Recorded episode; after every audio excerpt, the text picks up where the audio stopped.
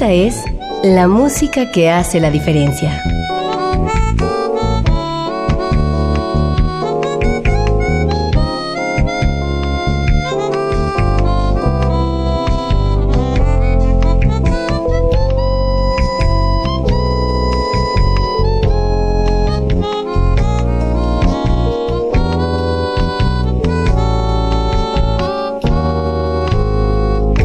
Las estrellas del pop y de la música brasileña. Sonidos originales del cine y del teatro. Jazz, New Age y otros géneros.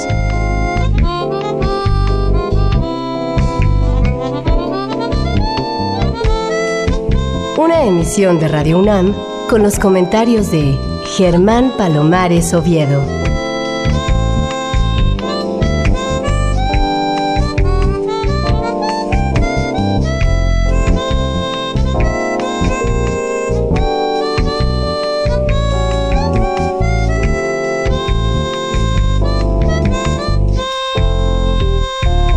Muy buenas, soy Germán Palomares Oviedo en una nueva emisión con la música que hace la diferencia.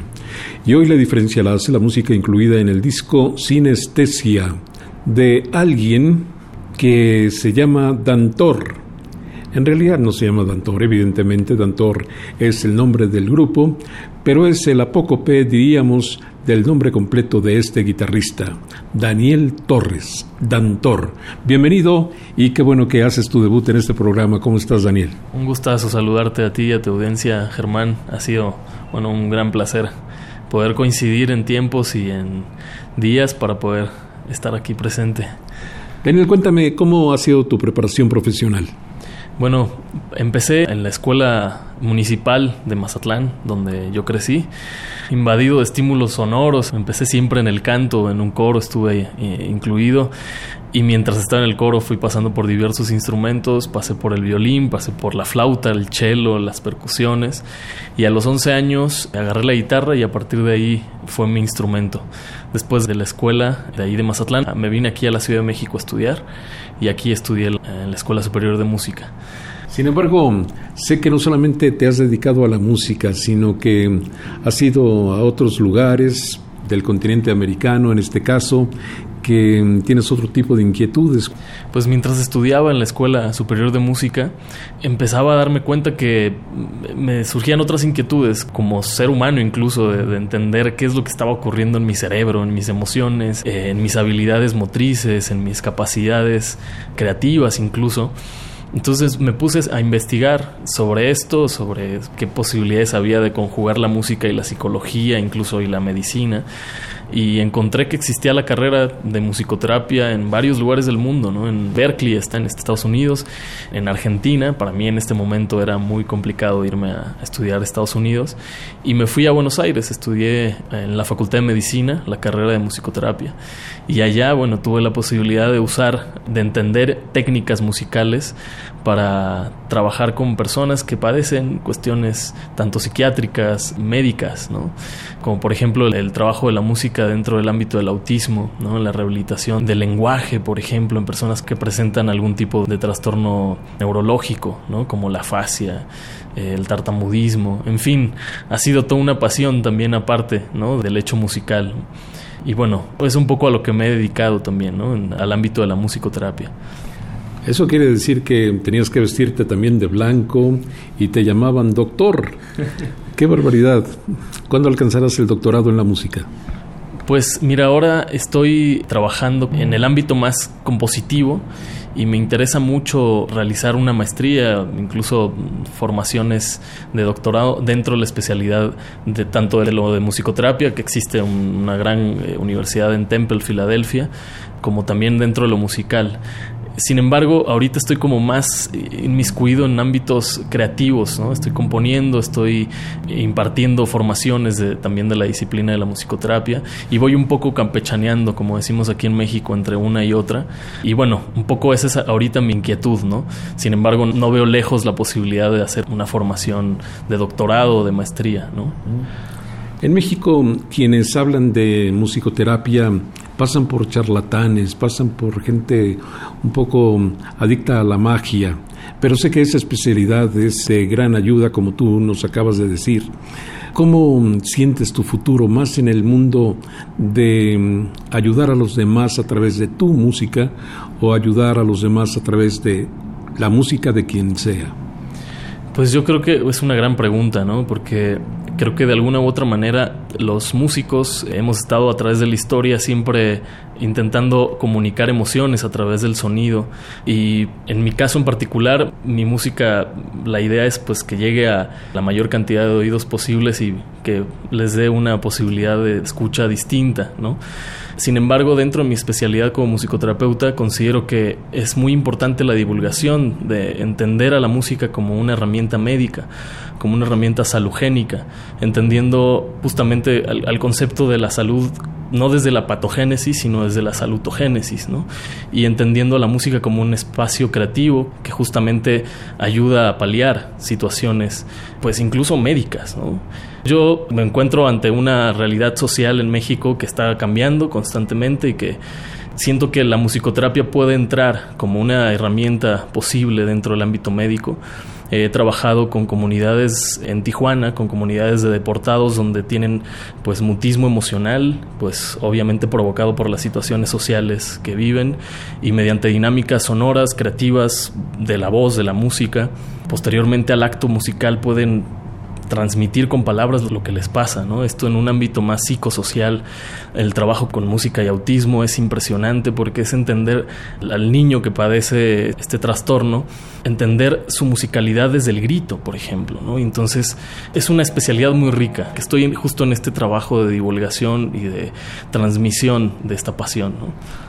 Qué interesante tener en este micrófono a Dan a Daniel Torres, quien es eh, quien encabeza a esta agrupación que para propósitos de la grabación que hoy presentamos está integrada por eh, Rainer Toledo, que es trombonista cubano, Diego Franco, saxofonista de Guadalajara, Raúl Bici, bandoneonista mexicano, Israel Torres, violinista, a quien no tengo el gusto de conocer, en alguna de las composiciones, Iraida Noriega como voz, Emanuel El Chopi Cisneros piano y piano eléctrico, Hernán Hetch en la batería, Aarón Cruz en el contrabajo y por supuesto nuestro invitado de hoy, Daniel Torres Araiza como guitarrista, como voz y como compositor.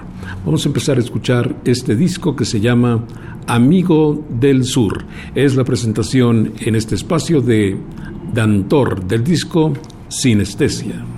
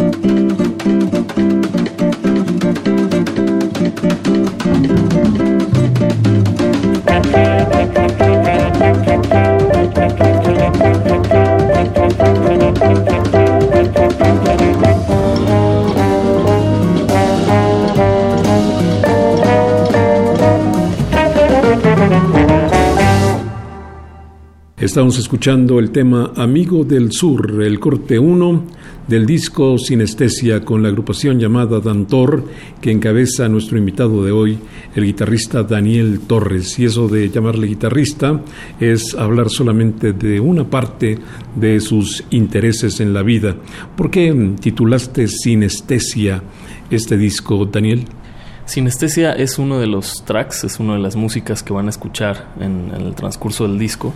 Y el interés de llamarlo, de nombrarlo así eh, a este tema es porque justamente durante todo el trayecto de la composición se pasa por distintos colores a mi forma de ver la música y de entenderla.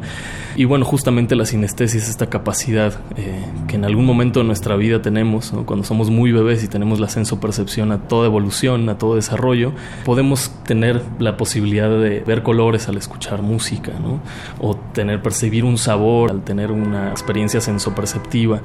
Y bueno, un poco la intención de este disco y de mi música es esta, generar distintos colores, no específicamente de un solo estilo en particular.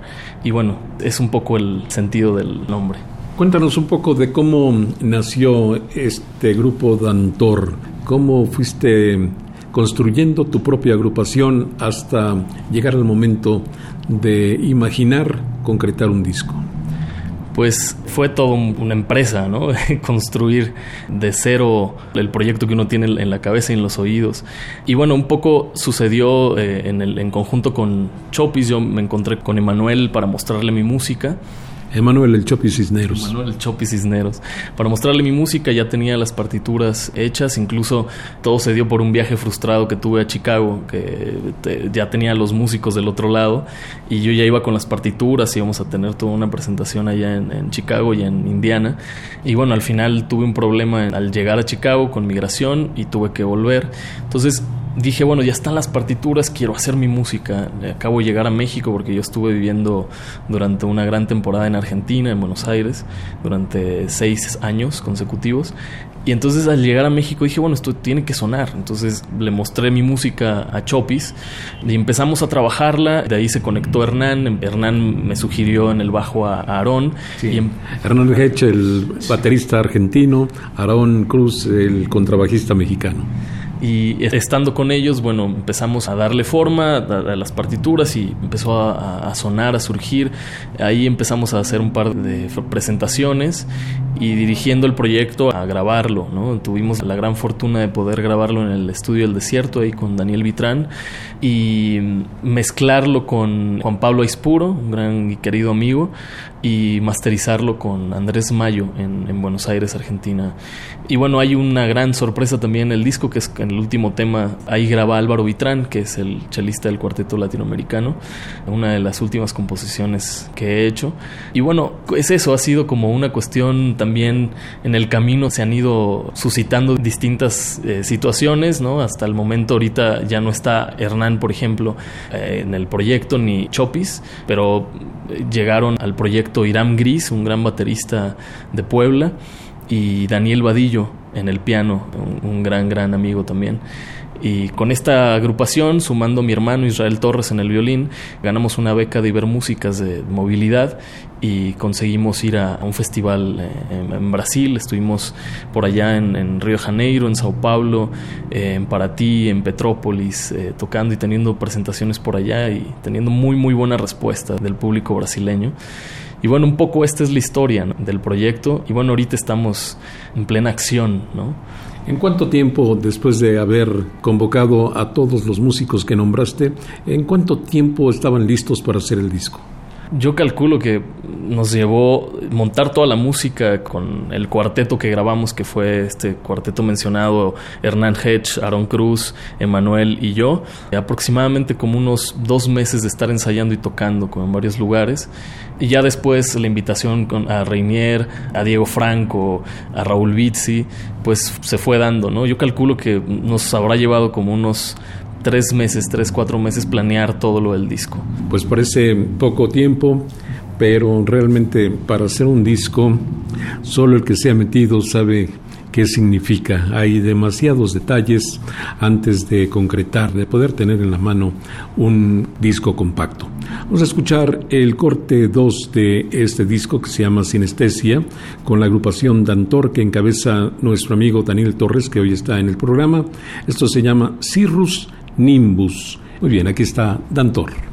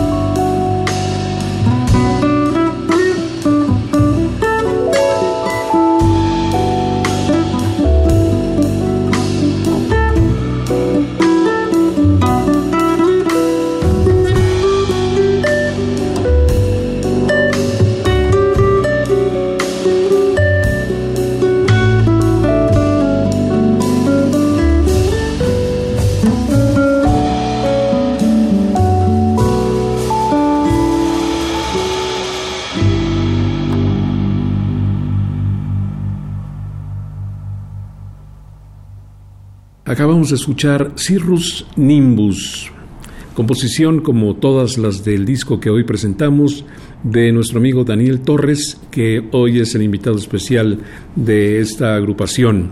Bueno, pues ya tenías al cuarteto, ya estaban a punto de la grabación y como me decías, fueron integrándose paulatinamente un trombonista, un saxofonista, un bandoneonista, un violinista, pero ¿cuándo se te ocurrió la idea de agregar a una cantante? Porque dentro de las composiciones que tengo hay, hay algunas que están pensadas con letra, ¿no? En un inicio empiezan a gestarse las composiciones, yo empiezo a jugar con mi instrumento, a crear desde mi guitarra y esta en particular, que se llama Frida, ya tenía el inicio con la voz, con las letras, y me faltaba continuar y darle cierre a la canción. Y nos reunimos con Iraida, que es una gran y querida amiga. Ella le terminó de dar forma a la letra, así es que hay una coproducción en la canción. Y es la única canción del disco, es la única obra que tiene una letra ahí. Y bueno, qué mejor que Iraida Noriega prestando y compartiendo su voz Sí, Daniel, pero mm, sucede que en tu crédito dice guitarra, voz y composición. ¿Cómo se justifica el crédito de voz en Daniel Torres? Porque yo justo en esa canción también canto, si te refieres a eso, eh, hacemos un dúo con Iraida. Y también utilizo dentro de un par de, de composiciones, utilizo una técnica vocal que se llama canto polifónico que es la posibilidad que tiene un solo cantante de hacer dos voces al mismo tiempo. Y entonces es justamente por eso que aparece como guitarra, voz y composición dentro de los créditos. Y esta técnica ha sido pues también un gran descubrimiento, ¿no? Y ya ves que te había comentado que desde muy pequeño estuve en coros y siempre tuve como un acercamiento con la voz muy particular. Y entonces mientras yo vivía en Buenos Aires, escuché la técnica, me, me gustó y empecé a explorar, a practicar. No existían ni tutoriales, ni había profesores en ese momento, YouTube ni existía, ¿no? Entonces me empecé a, practicar, practicar, practicar, lo que más tenía era tiempo. Yo llegué a Buenos Aires a los 19 años y llegué pues a, estudiar y a tener el tiempo para dedicar a la música, ¿no? No me digas que a los 19 años ya habías egresado de la Escuela Superior de Música. Lo que hice, claro, lo que pasa es que yo hice toda la primera parte de los tres años de medio superior y el primer año de licenciatura. Ahí fue cuando yo me fui. O sea, yo no terminé la licenciatura en, guitarra clásica, ¿no? Yo hice hasta primero de licenciatura y después me fui a hacer la formación en, en Buenos Aires. Y bueno, sí, a los 19 años sucedió. ¿Y te gusta mm, el título de guitarrista de jazz o te gusta algún otro título? Los títulos son importantes para poder definir y poder describir y, acotar y hacer como un sesgo. Sin embargo, considero que la palabra músico en concreto me define un poco más, ¿no? Como músico en el sentido de esta búsqueda constante sonora, ¿no? Y de tímbrica, ¿no? De mi instrumento. Utilizo muchas afinaciones en la guitarra. Dentro de las composiciones que, tengo, tengo como unas cuatro o cinco afinaciones diferentes.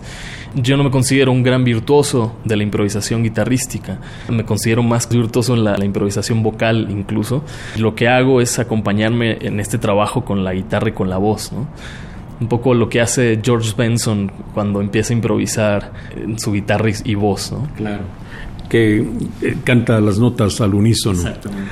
Muy bien, pues eh, vamos a escuchar ahora, ya que te referías al corte 4 de tu disco, Frida en la cual pues vamos a escuchar a los miembros de Dantor, pero también, como ya queda dicho, la participación de Iraida Noriega. Coproducción, ella hizo parte de la letra, parte de nuestro invitado de hoy, Daniel Torres. Aquí está Frida.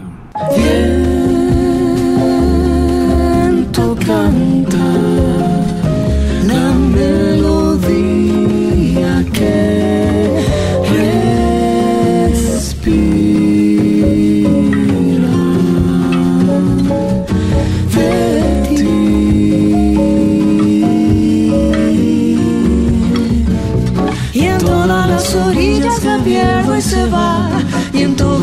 silencios necios ella viene y me canta.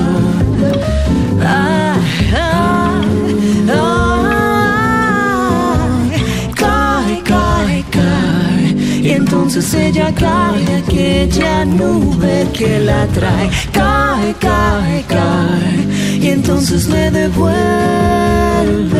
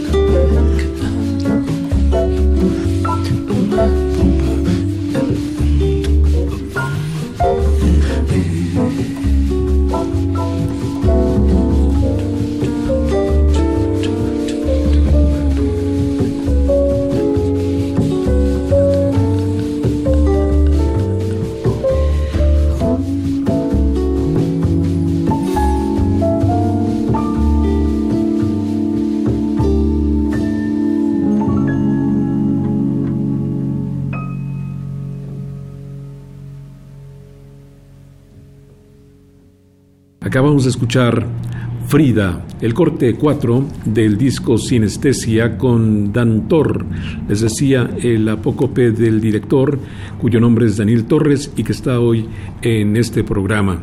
Buenos Aires, qué barbaridad, al solamente recordar el nombre me llegan muy buenos recuerdos. Es una gran ciudad, es un lugar formidable, la gente es buena, la gente es solidaria, la gente es muy política, la gente lucha por sus derechos, o sea, exactamente al revés de lo que nosotros consideramos que son los argentinos. Completamente de acuerdo contigo. Y yo creo que no hay forma de explicarlo hasta que lo vives, ¿no? A México se le considera surrealista y a Buenos Aires bizarro, lo dicen allá incluso, ¿no?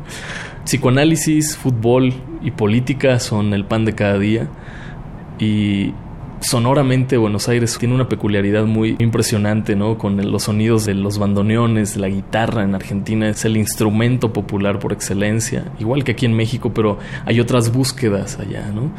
Fue una gran etapa Buenos Aires, de los 19 hasta los 26 años estuve por allá. Entonces fue un- una gran etapa creativa, me dio mu- muchísimo dentro de lo profesional, lo personal, qué sé yo. Es difícil definir lo que un lugar te puede llegar a dar, ¿no? Con palabras cuando has vivido tantos años en ese espacio. Pero si tendría que definirlo o reducirlo, eh, una de las cosas que me dio fue eh, libertad creativa. ¿Te pudiste haber quedado por allá o simplemente tenías claro que querías volver a tu país? Pues tuve la posibilidad, incluso volví dos años, hace dos años eh, atrás estuve de vuelta por allá y estuve trabajando en, en la clínica como musicoterapeuta pero al mismo tiempo pues no podía eh, escaparme de las composiciones y también empecé a componer. Allá terminé de componer Invierno 7, que es la última del disco. Y bueno, por una situación tanto personal como profesional decidí volver también para brindarle todo lo que yo había aprendido allá de la profesión, de la formación. Tengo la licenciatura y tengo posgrados realizados allá en hospitales, en el Hospital Italiano, en el Hospital Rivadavia, posgrados de musicoterapia, ¿no? en especialización en, en musicoterapia de autismo, musicoterapia hospitalaria. Entonces mi intención era con todo este saber, con, este, con todo este conocimiento, poder compartirlo aquí en México ¿no? y empezar a proveer herramientas también a, músicos que estén interesados en, el uso de la música a nivel médico. ¿no? Digamos que la musicoterapia es, es una ciencia, ¿no? hay una federación mundial de esto, se hacen congresos mundiales, el próximo congreso es el próximo año en Sudáfrica. Y bueno, un poco eso, esta profesión me trajo de vuelta a México y al mismo tiempo la música misma. ¿no? ¿Ya encontraste colegas tuyos que quieren seguirte o um, lo que has encontrado es rechazo?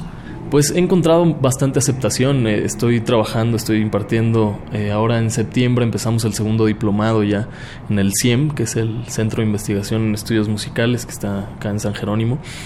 Y ya la primera generación de este diplomado termina ahora en, agosto y ha tenido buena respuesta. Estoy dando otro diplomado eh, avalado ante la SEP de musicoterapia en San Luis Potosí y yo no trabajo solo, tenemos todo un equipo de colegas musicoterapeutas, un gran amigo querido mío que está en, justamente en esta Universidad de Temple en Filadelfia, está estudiando su doctorado en musicoterapia y él da clases también dentro de los diplomados que yo imparto. También está mi esposa Cecilia Di Salvo y ella también imparte y da clases, ella tiene una especialidad en musicoterapia eh, neurológica.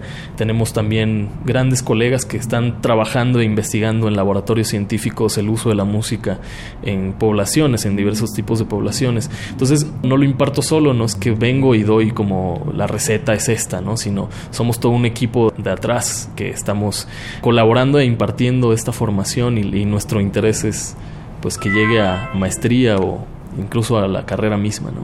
Pues con el nombre de tu esposa me doy cuenta de que fuiste a Buenos Aires para muchas cosas, incluso para um, casarte. Bueno, dos reflexiones. La primera es que um, en Buenos Aires eh, vive muy bien, es una ciudad maravillosa, como he dicho, pero hay algo que no me gusta o algo que me ha llegado hasta el tope. Y eso es que prácticamente en cada esquina hay una pareja de baile. Y no todas son buenas, y el tango suena por toda la ciudad, pero no todo el tango es bueno. Entonces llega un momento en que uno dice, caray, qué bonita sería esta ciudad con un poco de silencio, o cuando menos con un poco menos de este exceso de tango, no siempre muy afortunado. Y la segunda reflexión es, qué bueno que los músicos estén preparados, qué bueno que los músicos tengan alternativas, qué bueno que los músicos sean inteligentes, qué bueno que los músicos sepan mucho más que de música, porque es obvio que la música no es un producto mágico, sino es un producto de la sensibilidad, sí, pero también del pensamiento. Y mientras los músicos sepan más, mientras el cerebro de los músicos esté mejor entrenado, van a ser mejores profesionales, mejores instrumentistas, mejores compositores. Qué tremenda reflexión la tuya. Justo ahorita venía leyendo el libro de Carl Sagan, El cerebro de Broca, en el cual habla y tiene una gran visión acerca de, tanto el macro como el microcosmos. Y en un apartado, creo que al principio él habla un poco acerca de esta necesidad de cuestionarnos todo, ¿no? De cuestionar lo que está bien y lo que está mal, de conocer absolutamente todo lo que nos rodea, porque justamente eso es lo que contextualiza lo que somos y qué es lo que hacemos con lo que somos. Y bueno, un poco eso, estoy muy de acuerdo con tu reflexión. Qué bueno, pues vamos a escuchar ahora el corte 3, ya que nos pasamos al 4 en la intervención anterior. El 3 se llama Preludio y Domingo Nocturno. Es Daniel Torres con su agrupación llamada Dantor, música extraída del disco Sinestesia.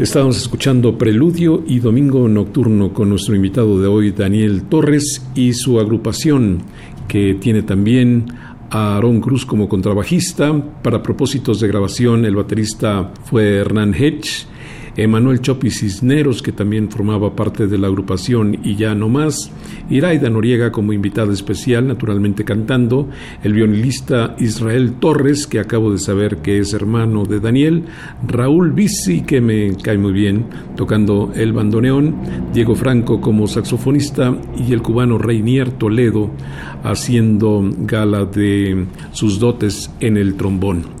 Bueno, ¿cómo hago para obtener un disco de estos? ¿Dónde se distribuye? ¿Dónde puedo encontrar un ejemplar, Daniel Torres?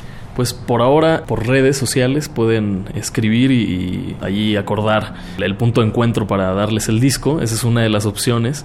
Y si no, la otra siempre es yendo a los conciertos, que creo que es lo, más rico, que es escuchar la música y nosotros estamos ahí en todos los conciertos en donde estamos tocando.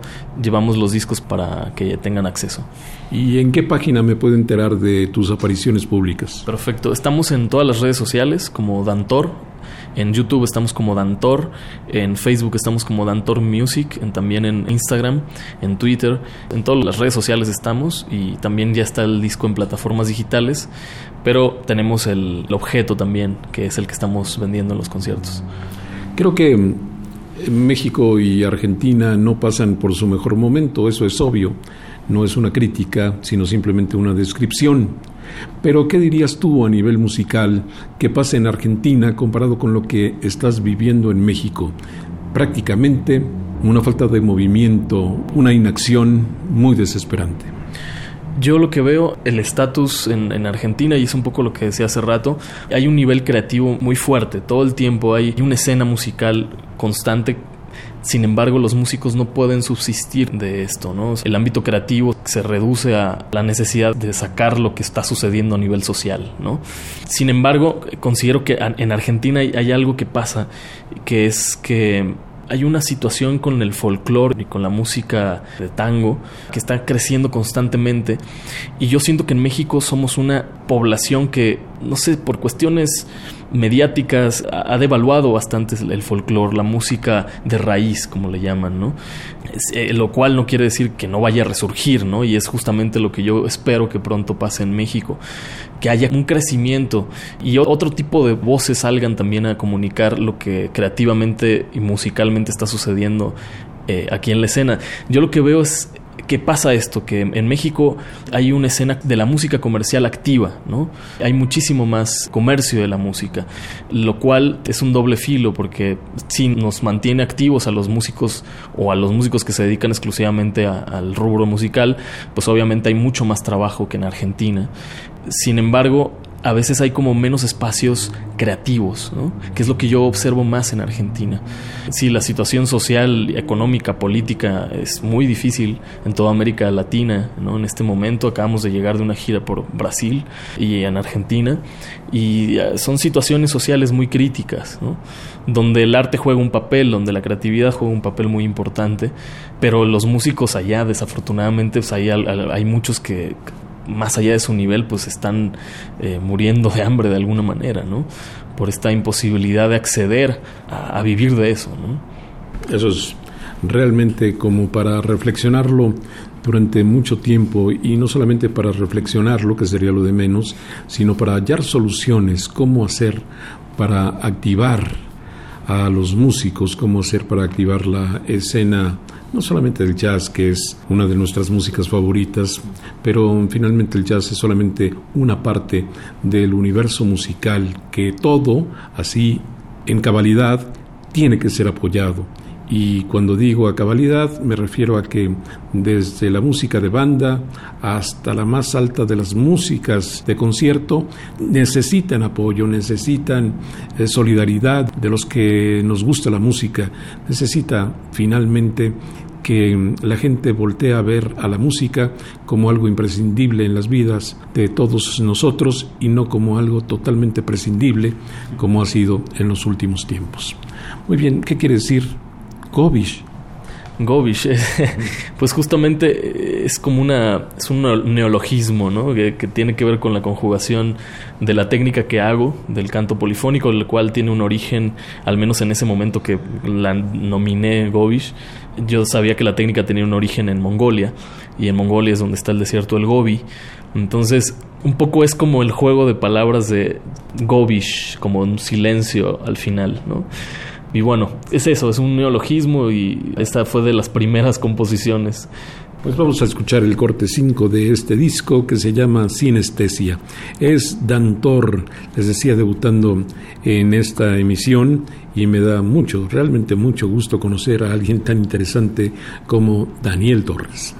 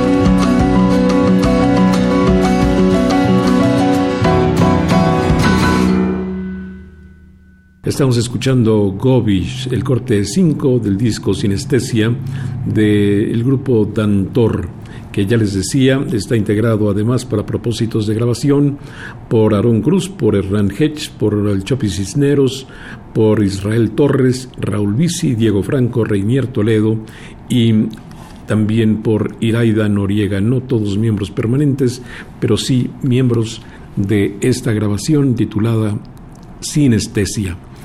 Yo creo que en México las cosas tienden a mejorar. ¿Y sabes por qué estoy seguro de eso? Porque no pueden ir peor. Porque realmente cada vez hay más músicos, cada vez hay más talento, cada vez hay más proyectos, pero cada vez hay menos público, cada vez hay menos lugares para tocar, cada vez hay menos retribución, cada vez hay más desesperanza, diría, pero insisto, las cosas están tan mal que no pueden ir peor, así que creo que estaremos dentro de muy poco viendo que las cosas empiezan a mejorar y espero que tú seas parte de este grupo de gente que lleve a nuestra música a un mejor estatus. Decías hace un momento que mm, nosotros no tratamos bien a nuestro folclore. Y no, evidentemente no lo tratamos bien, no lo conocemos. La mayoría de la gente piensa que el mariachi es folclore, mientras que pasan inadvertidas contribuciones realmente importantes, realmente valiosas. Vemos espejitos y estamos felices y cuando tenemos ante nuestros ojos el oro puro, no sabemos distinguirlo. Así que algo tiene que pasar en México en muchos ámbitos, pero en el ámbito musical tiene que pasar más Daniel Torres. Sí, considero exactamente lo mismo. Hay una ausencia del amor por los sonidos originarios, ¿no? O al menos que se fueron originando en épocas como el, el barroco mexicano, ¿no? Lo que es el son jarocho, la música ribeña, la música... Me parece que es algo que debe de tener un poco más de peso, o al menos que sea de un conocimiento más general, ¿no? Y justo a mí lo que me pasaba mientras yo estudiaba en la Escuela Superior de Música es que de repente tenía amigos que venían de pueblos lejanos a estudiar aquí a la Escuela Superior de Música, que tiene un gran prestigio, y de repente veía que no encontraban, ¿no? Y es algo que también me pasaba a mí, que no encontraban el espacio adecuado, o sea, sí, sí el espacio adecuado para adquirir técnicas, ¿no? Y aprender de la historia de la música clásica y de los grandes compositores, pero no el espacio creativo para poder liberarse y ser musicalmente lo que cada uno tiene para dar, ¿no? Entonces, tengo grandes amigos que tocan la jarana, que son multiinstrumentistas, pero que el conservatorio o la academia de alguna manera pues no era su interés o no era justamente el perfil que buscaban, ¿no? Y toda esa población de personas que vienen de afuera, ¿no? O que vienen incluso de aquí mismo buscando una respuesta creativa en su hacer musical, ¿dónde encontrarla? Porque no es, en este momento no son los conservatorios, ¿no? No están cumpliendo con ese rol, ¿no? Desafortunadamente. Y bueno, es generar nuevos espacios, es llevar la música a otros lugares, la enseñanza de lo, de lo sonoro, de lo musical a otros espacios, ¿no? Y considero que está por suceder, es lo que decías, ¿no? No podemos ir hacia otro lugar que no sea la mejoría en este momento y considero que la música puede llegar a ser una gran herramienta de estabilidad, ¿no? Y considero eso, que, bueno, al menos en, lo que a mí respecta y a, mi formación y a mis intereses, mi idea es llevar esta música, llevar la música a hospitales, a comunidades que no donde no llega esta música, donde no llega la música directamente, como un hecho creativo, no como el reggaetón que llega a cualquier oído y que está accesible a todos, que tendrá sus pros y sus contras. Mucha gente estará de acuerdo o estará en contra de lo que digo, pero considero que es necesario abrir el oído a nuevas experiencias, a nuevas formas de hacer música ¿no? y de entenderla. Otra cosa muy importante que descubro en ti, Daniel Torres, es que no solamente te eh, interesas en eh, cosas como la musicoterapia, de la cual pues eres un profesional, sino que también tienes conciencia social y eso es otra de las carencias del medio musical mexicano. La música no sirve nada más para entretener, la música no sirve nada más para divertir, para que las parejas bailen, para mm, gritar, para las fiestas, como medio, como ámbito de los excesos. No, la música sirve para muchas cosas más y para lo que sirve fundamentalmente la música es para la reflexión. Completamente. Sí. Yo en, estas formaciones que he dado con este gran equipo de colegas musicoterapeutas, de repente nos enfrentamos a que dentro de la situación pedagógica sucedan cuestiones personales y emocionales de los alumnos que están incorporando este nuevo conocimiento de la musicoterapia. Y yo creo que es algo que se ha perdido mucho en el entendimiento de cómo uno aprende algo si no se atraviesa por la emoción, si no está implicada la emoción dentro de un aprendizaje, sea cual sea, no va a haber una asimilación propia de eso. Entonces dejamos que los alumnos les sucedan cosas emocionales con lo sonoro y con lo musical. Y si hay un llanto de por medio, adelante, el llanto es bienvenido y eso significa y simboliza de otra manera el aprendizaje de lo que se está haciendo. Y considero que a nivel musical, eh, sucede esto como de la cuestión estricta de que las técnicas tienen que ser de tal o cual manera o de que tal estilo se tiene que respetar o tal. Y está bien, para los que buscan ese interés está bien, pero para el ciudadano de a pie, como dicen, ¿no? La emoción es algo que acontece y que debe estar implicado en el aprendizaje, ¿no? Pues muy bien, Daniel, vamos a escuchar enseguida Murga Rumba, el corte 8 de tu disco Sinestesia, que evidentemente por el nombre tiene que tener un ambiente caribeño, por lo menos así, un poco caliente. Vamos a escuchar este tema y volvemos para seguir conversando con nuestro invitado de hoy, Daniel Torres.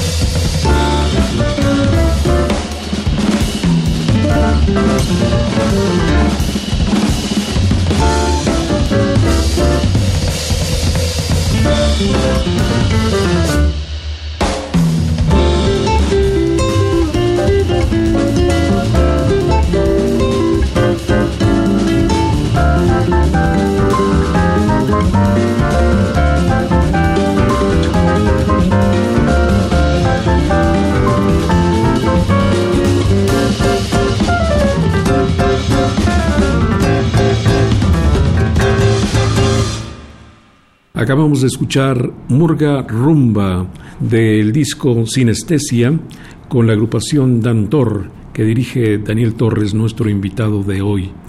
Habíamos hablado que fuiste a Buenos Aires a encontrar muchas cosas, incluida una esposa. Y le compusiste esto que se llama Cecilia de Buenos Aires, que ocupa el corte 7 de tu disco Sinestesia. ¿Cómo es Cecilia? Para ver si musicalmente la describes bien, Daniel. Cecilia, Cecilia. Eh, es un ser empático, es un ser súper amoroso. La conocí en la carrera, en la Facultad de Medicina de la Universidad del Salvador. Y una de nuestras primeras interacciones fue, pues me vio que yo venía de otro país, súper lejano. Y fue, cuando necesites tomar un mate o tomar unas facturas, comer unas facturas, puedes venir a casa cuando quieras. Acá siempre vas a ser bienvenido. Y fue la única persona que me lo dijo cuando apenas yo llegué. Y bueno, es un poco eso, es una mujer empática, amorosa, con un gran conocimiento intuitivo, un gran conocimiento también de saberes a nivel profesional y es difícil definirla con palabras, para mí es más fácil definirla con la obra que, que le compuse. Incluso en un principio, una de las primeras grabaciones de Cecilia de Buenos Aires, ella toca la melódica eh, en lugar de Raúl en este momento que toca el bandoneón. Y, y bueno, eso. Vamos a escuchar musicalmente la descripción que hace Daniel Torres de su esposa Cecilia, que es naturalmente Cecilia de Buenos Aires.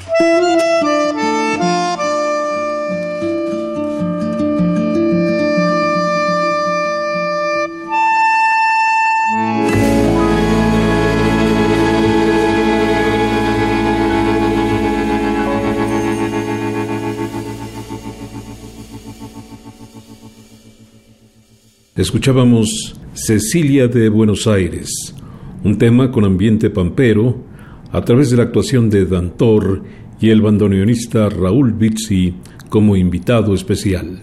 A ti te gusta viajar, a ti te gusta ir por el mundo, ¿verdad? Eh, creo que no eres como la mayoría de nosotros. Si los argentinos y los brasileños apenas tienen edad para salir de su casa, toman camino hacia quién sabe dónde. Nosotros, en cambio, tomamos camino a lugares cercanos y volvemos tan rápido como podemos. Exactamente. Bueno, sí, justo como lo dices yo, mi hermano es violinista, es músico, y él salió a muy temprana edad de casa a los 15 años. Se fue a Cholula a estudiar a la UDLAP violín y su ejemplo a mí también me dio como una pauta, ¿no? De dedicarse a la música, el hermano mayor que se dedica a la música y yo también quería esa experiencia, al mismo tiempo que también Mazatlán ya no me daba lo que yo estaba buscando, incluso el mismo profesor con el que yo tomaba clases allá en la escuela de Mazatlán me dijo, pues tú ya terminaste el método que yo tengo, entonces pues vete ya a la Ciudad de México si te quieres dedicar a eso, ¿no? entonces yo dije, bueno, pues me voy a la Ciudad de México con el permiso de, mis padres, el permiso, la bendición y el apoyo económico en ese momento de mis papás, bueno, me fui a la Escuela Superior de Música y ya el tercer año ya estaba inquieto, ya necesitaba, me había metido a, a, estudiar un semestre al Instituto Mexicano de Musicoterapia Humanista, también al mismo tiempo estaba haciendo mi preparatoria libre, abierta, y al mismo tiempo estudiaba música, o sea, siempre fui muy inquieto, como te lo comentaba, y entonces en el momento en el que me empecé a dar cuenta que la musicoterapia se estudiaba en una facultad de medicina con materias muy muy interesantes para mí, con materias psicológicas, con materias de la misma música y de la misma disciplina, pues empecé a investigar, les dije a mis papás, pues es esto lo que quiero hacer y me, fui a los 19 años. Entonces sí he tenido un poco las piernas bastante ágiles para estarme moviendo de un lugar al otro. Y en este momento pues ya estoy radicando acá con este plan que te decía hace un momento, ¿no? De poder brindar un poco a mi país lo que aprendí en este viaje, lo que he aprendido en estos años. Sé que tus papás deben estar muy orgullosos de ti como músico terapeuta, pero no sé si están tan orgullosos de ti como músico. en realidad la musicoterapia a mí me abrió esta posibilidad de entender la música como una profesión más allá de la necesidad de tener un título, ¿no? Mis papás de alguna u otra manera siempre me devuelven, ellos no esperaban que yo tuviera este desenvolvimiento como compositor, como músico, como creador de un sonido, que no solo yo lo creo, lo creamos entre todos nosotros, obviamente, ¿no? Pones bien la pregunta. Es como, están orgullosos de que haya terminado la carrera quizá de musicoterapia y todo y que esté generando cosas aquí en el país. Y musicalmente también. Yo creo que ha sido una gran sorpresa para ellos, ¿no? Para el entorno. Como que mi hermano ha sido, es violinista, ha tenido varios proyectos también aquí en México. Toca con Faralae, no sé si conoces el proyecto. Eh, toca con La Debla, que es flamenco. Es un gran, gran músico violinista de aquí y el perfil pues es, de músico completamente y mi perfil es, un, es más híbrido, es una cuestión... Como de todo un poco. De todo un poco. bueno, no sé por qué hoy hicimos las cosas al revés. Generalmente abrimos con el tema que le da nombre al disco que presentamos, pero hoy es con el que cerramos. Este se llama Sinestesia y mm, acompañando a Daniel Torres que toca la guitarra, está Aaron Cruz como contrabajista, Hernán Hedges, que es el baterista, Emanuel El Chopi Cisneros como pianista acústico y también en el eléctrico, Iraida Noriega haciendo voz en Frida, que ya presentamos, Israel Torres es el violinista, Raúl Bizzi tocaba el bandoneón en Cecilia de Buenos Aires, Diego Franco como saxofonista y el trombonista Reinier Toledo. Aquí está pues Sinestesia con nuestro invitado de hoy, Daniel Torres. Y tras escuchar esta música vamos a venir para despedirnos.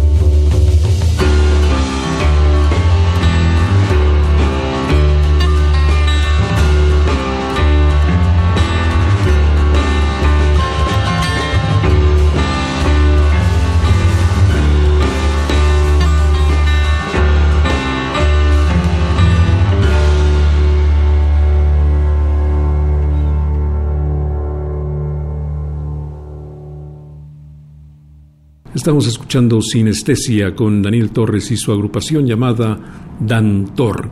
Creo que hoy me ha gustado tu música, me ha gustado tu personalidad, pero también me ha gustado muchísimo que mm, hayas enfatizado la importancia de la musicoterapia. Creo que puede servir para muchos propósitos que mm, ahora pasamos inadvertidos y así como la gente busca la aromaterapia, la equinoterapia, la terapia con delfines y otras cosas, me parece que la musicoterapia puede ser aún más eficiente que muchas de las otras cosas que sí parecen, digamos, no muy serias.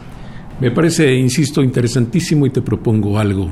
Más allá de tu disco que nos ha gustado, en una próxima emisión, en algunos domingos, te pido el favor de que vengas a hablar ya con ejemplos, a hablar un poco más profundamente de esto que paralelamente a ser instrumentista te mueve las pasiones y que es la musicoterapia. Qué cosa más interesante. Nos vemos, Daniel Torres. Muchas gracias por haber estado aquí. Muchísimas gracias por invitarme, Germán, y ha sido todo un placer estar aquí contigo y con tu audiencia.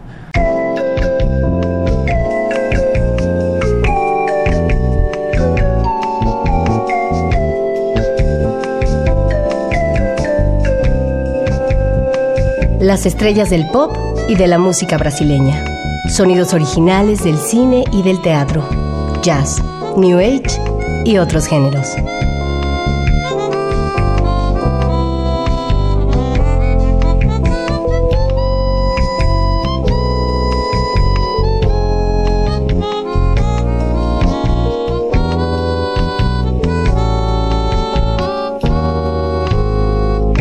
La música que hace la diferencia.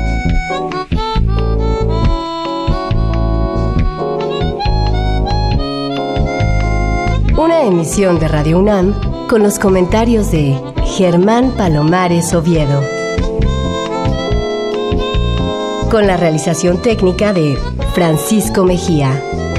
Sugerencias y comentarios en gpalomar.servidor.unam.mx. También en Twitter y en Facebook. A través de la web, escúchenos en radiounam.unam.mx. Alternativa AM.